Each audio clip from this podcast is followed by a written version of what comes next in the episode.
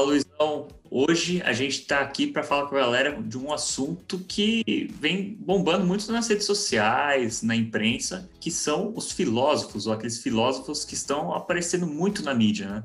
Exatamente. Eu acho que cada vez mais a gente vê algum, alguns nomes brasileiros aí né? E eles estão cada vez mais fortes. E é muito estranho, né? Você pensar que filosofia talvez tenha uma mídia tão grande, né? E tem tanta repercussão, né? Então a gente vê às vezes algumas alguns vídeos viram até memes aí dos nossos famosos filósofos aí que falam as coisas que às vezes são as verdades que a gente não quer ouvir, né? Mas antes da gente entrar nessa discussão, a gente tem que mandar um recado especial para os nossos acompanhantes do canal. Com certeza. Primeiramente, agradecemos, hashtag obrigado novamente aí. Faz muito tempo que a gente não agradece vocês que estão acompanhando o canal. Tem dado uma força, a gente reduziu um pouco aí a, a rotina de vídeos, mas vocês seguem firme e forte lá, a gente tá acompanhando e respondendo todos os comentários. Muito comentário bacana. Então continuem aí dando força pra gente. E vocês estão curtindo aí, dá seu like, se inscreve no canal, ativa as notificações se você ainda não ativou. E se curtir esse vídeo, compartilhe com o pessoal aí, que acho que a gente vai poder passar essa informação para mais gente ainda. E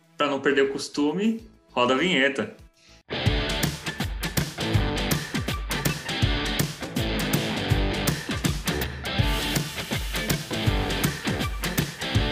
Fala, Luiz. Então, agora, o que, que a gente pensa em, em, filosofia, né? No passado, quando a gente tinha essa matéria em, na escola, era um negócio bem chato que a gente pensava, né? A gente queria, pelo menos, a, quem eu conhecia na escola e eu também, pô, eu queria meio que distância desse tipo de assunto, né? Hoje a gente vê que é um assunto mais pop, né? É, então, eu sou um cara muito de contramão. A gente teve sociologia e filosofia na faculdade, que é uma coisa muito diferente para engenharia ainda, mas nossa faculdade tem algumas coisas especiais e ela tem lá essa matéria. Eu gostava bastante e ainda gosto, né? Ainda me interesso bastante sobre alguns assuntos de humanas, então, mas realmente tem cada vez ficado um pouco mais popular alguns grandes filósofos filósofos brasileiros aí, respeitados, e aí tem ganhado bastante mídia, né? Então a gente vai falar um pouco aqui porque que a gente acha que essa mídia tem conquistado tantas pessoas, ainda mais talvez numa matéria ou numa linha de pensamento que antes era muito restrita aos grandes pensadores, grandes academias que fomentavam essa discussão, né? É, e hoje, quando a gente pensa em grandes nomes né, da filosofia, pensadores, somente no, no Brasil, a gente não pode deixar de falar do Cortella, do Karnal, o do Clóvis de? Barros, né? Do Pondé.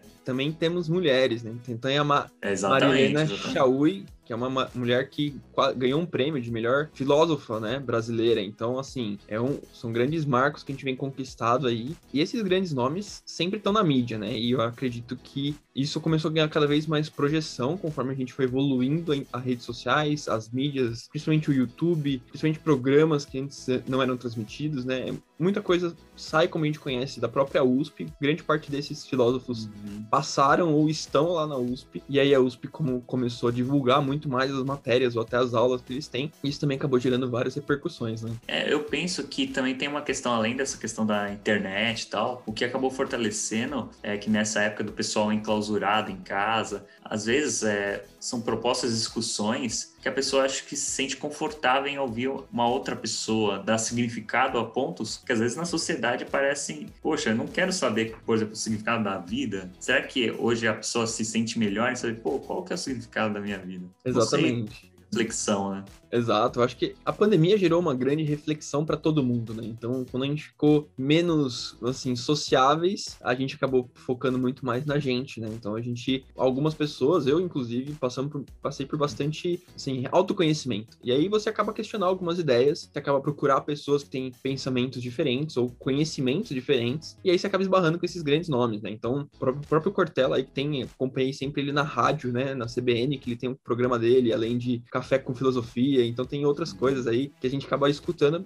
vira e mexe, a gente acaba ouvindo pra gente poder realmente refletir sobre alguns pontos, né? Ele traz, às vezes, os grandes filósofos, né? Normalmente uhum. trazem esses pontos de uma maneira totalmente diferente que a gente tá acostumado a observar, né? E quando a gente tá aberto a essa experiência de conhecer, de experimentar esses novos pontos de vista, você acaba realmente refletindo. E aí acaba que você continua acompanhando esse, esses, essas pessoas, essas celebridades, digamos assim, né? Uhum. Para poder continuar aprendendo. E o o legal que você, com esses caras, acaba pegando outras referências, né? Porque geralmente, quando eles estão propondo alguma discussão, eles mesmos têm referências do passado ou até da atualidade de outros pensadores. Ou seja, é um ciclo meio que sem fim, né? Exatamente. O Cortella vira e mexe fala de uns caras, tipo, cara, você nunca ouviu falar. E eles têm frases assim super marcantes. Então são caras, sei lá, é, alemão, russo, uns caras muito antigos, então, ou que a gente nem conhece o nome, mas eles, por estudarem essa evolução, eles acabam falando e tipo, assim, realmente, o cara desde aquela época já tinha esse pensamento, e agora, de novo, esse pensamento não perdeu é, vamos dizer assim, não ficou velho, né? Ele continua sendo um pensamento constante da, da sociedade, né? Exato, e o legal é que você também consegue aplicar em, em, vários setores da sociedade esse tipo de, de pensamento que cada um deles, óbvio, cada um tem sua especialidade de pensador, mas eles têm, eles abrangem assuntos no contexto geral, têm essa, essas competências, mas cada um se vê um ponto forte.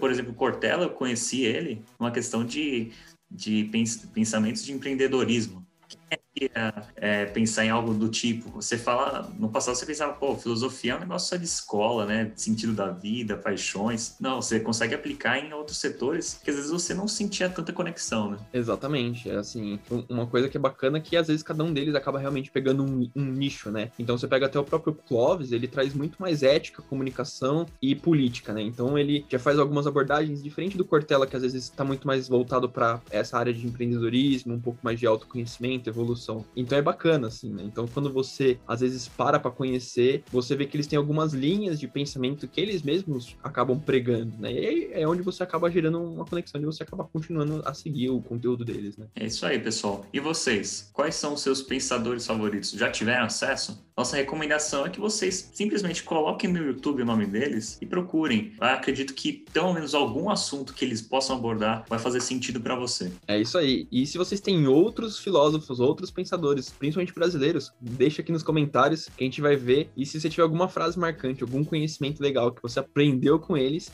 deixa aqui também para a gente poder saber e aprender junto com vocês. Beleza, galera? Obrigadão. Valeu, pessoal. Até o próximo vídeo. Tchau.